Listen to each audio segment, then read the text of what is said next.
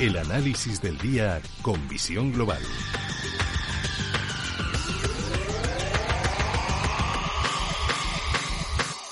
Y saludamos a Alberto Iturralde, analista independiente. Alberto, buenas tardes. Muy buenas tardes, Gemma. Me imagino que estos días estás disfrutando. Eh, sí, me gusta mucho la volatilidad. Sí, la verdad es que sí. Cuando el mercado tiene un desplazamiento muy rápido, eh, además, fíjate, yo creo que en realidad, o en el fondo, no solamente el especulador que cuando está en el mercado, lógicamente, con apalancamiento busca un desplazamiento rápido, yo creo que incluso para los informadores es mejor un mercado así. Parece eh, terrible, pero yo no me imagino que un periodista al que le encanta eh, de algún modo transmitir algo distinto en un tortazo bursátil de órdago a la grande no esté en el fondo disfrutando un poco. O sea, me parece lo más normal del mundo. Eso no significa que queramos el, mal de nadie. significa que nos gusta dar sentido a nuestra a, nuestra actividad. Entonces... lo, decía precisamente en ese sentido, porque sé que, pues eso, la volatilidad, decisiones como ayer la que tomó la FED o, un poco esta sobrereacción por parte del mercado, de los bancos centrales, de organismos multilaterales, sé que sé que te gusta. Sé que... Por eso sí, me encanta. Y hay algo muy importante, además, precisamente al hilo de lo que acabas de citar, esa, esa decisión de la FED. Mm, la, inyección de liquidez eh, utilizada como arma defensiva contra, es decir, contra crisis, contra lo que sea, es la admisión del propio sistema de impotencia absoluta para eh, solucionar nada. Es decir, están admitiendo que no son capaces de solucionar absolutamente nada. Y eso acaba en tragedia siempre. Estamos hablando de que todo el dinero que está entrando en el sistema, además, está yendo a comprar activos financieros al haber un tipo de interés muy bajo. De manera que se están larvando situaciones similares a las que vivíamos en el año 2008-2009.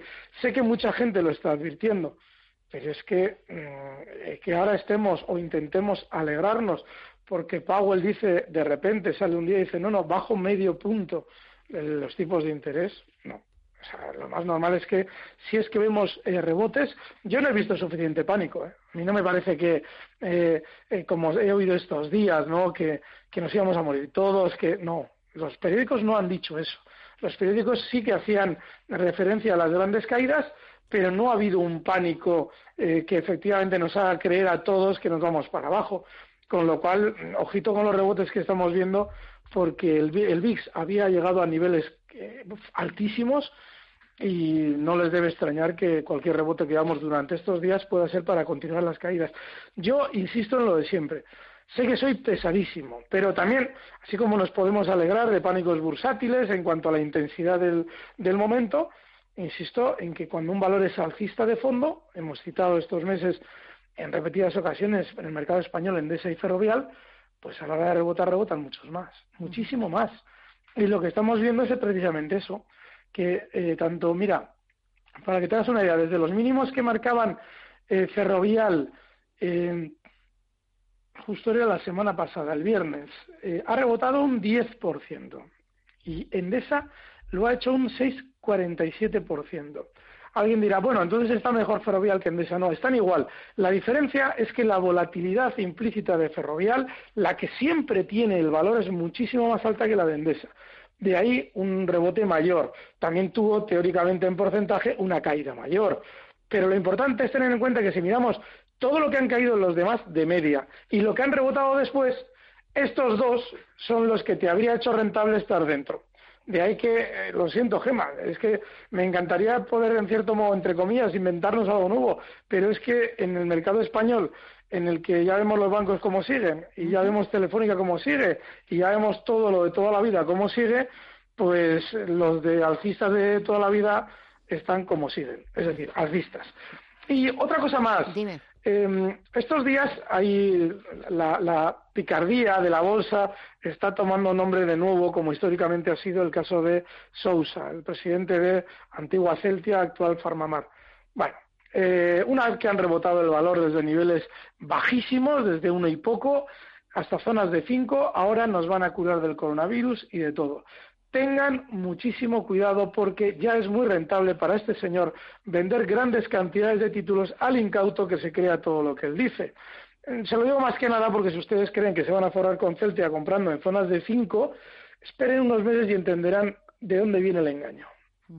En Estados Unidos, ¿algo que te haya gustado, que ya te haya llamado la atención o no? Bueno, hay algo importante y es que están cayendo más que, perdón, menos que los demás. El DAX ha caído más que el Dow Jones y son dos índices con una similitud enorme, aunque no lo parezca, la tienen. Y eso probablemente tenga que ver con, la, con el año en el que se encuentra Donald Trump. Pero ese VIX que ha sido clave durante estos días ha llegado muy alto.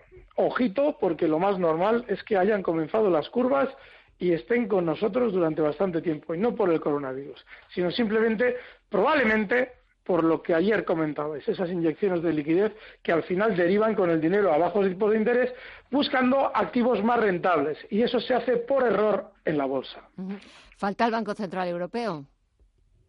Sí, pero es que al final, ¿qué nos va a hacer? ¿Nos va a quitar ya la goma de...? Te iba a decir una, una barbaridad, porque ya estamos como estamos. No lo sé. Mira, la idea, lo que me genera curiosidad es que se van a inventar los bancos para intentar rentabilizar unos posibles, si es que se producen tipos de interés negativos en Europa. Esa es la única curiosidad. Porque, mm, no sé, eh, no, no, no, no, no me puedo imaginar una, una, economía en la que ya los tipos de interés puedan ser negativos. No lo sé. Estoy, estoy con ganas de verlo. Me parece una locura, ¿eh? pero me, me encantaría verlo, a ver qué pasa. Pero me da la sensación de que lo vamos a ver mucho antes de lo que pensamos. Sí, ¿eh? pues, pues te juro que, que, son de esas cosas que hasta que, como el Banco Popular, hasta que no te lo quiebran, dices, esto no puede ser. Pues eso me pasa parecido. Y al final lo quebraron, y al final lo vimos, y lo contamos. Pues aquí me está pasando algo parecido. sí, sí, a ver. ¿Y algún consejo, alguna recomendación? Venga, en los últimos segundos. Importantísimo. Eh, no importa estar fuera del mercado, ¿de acuerdo?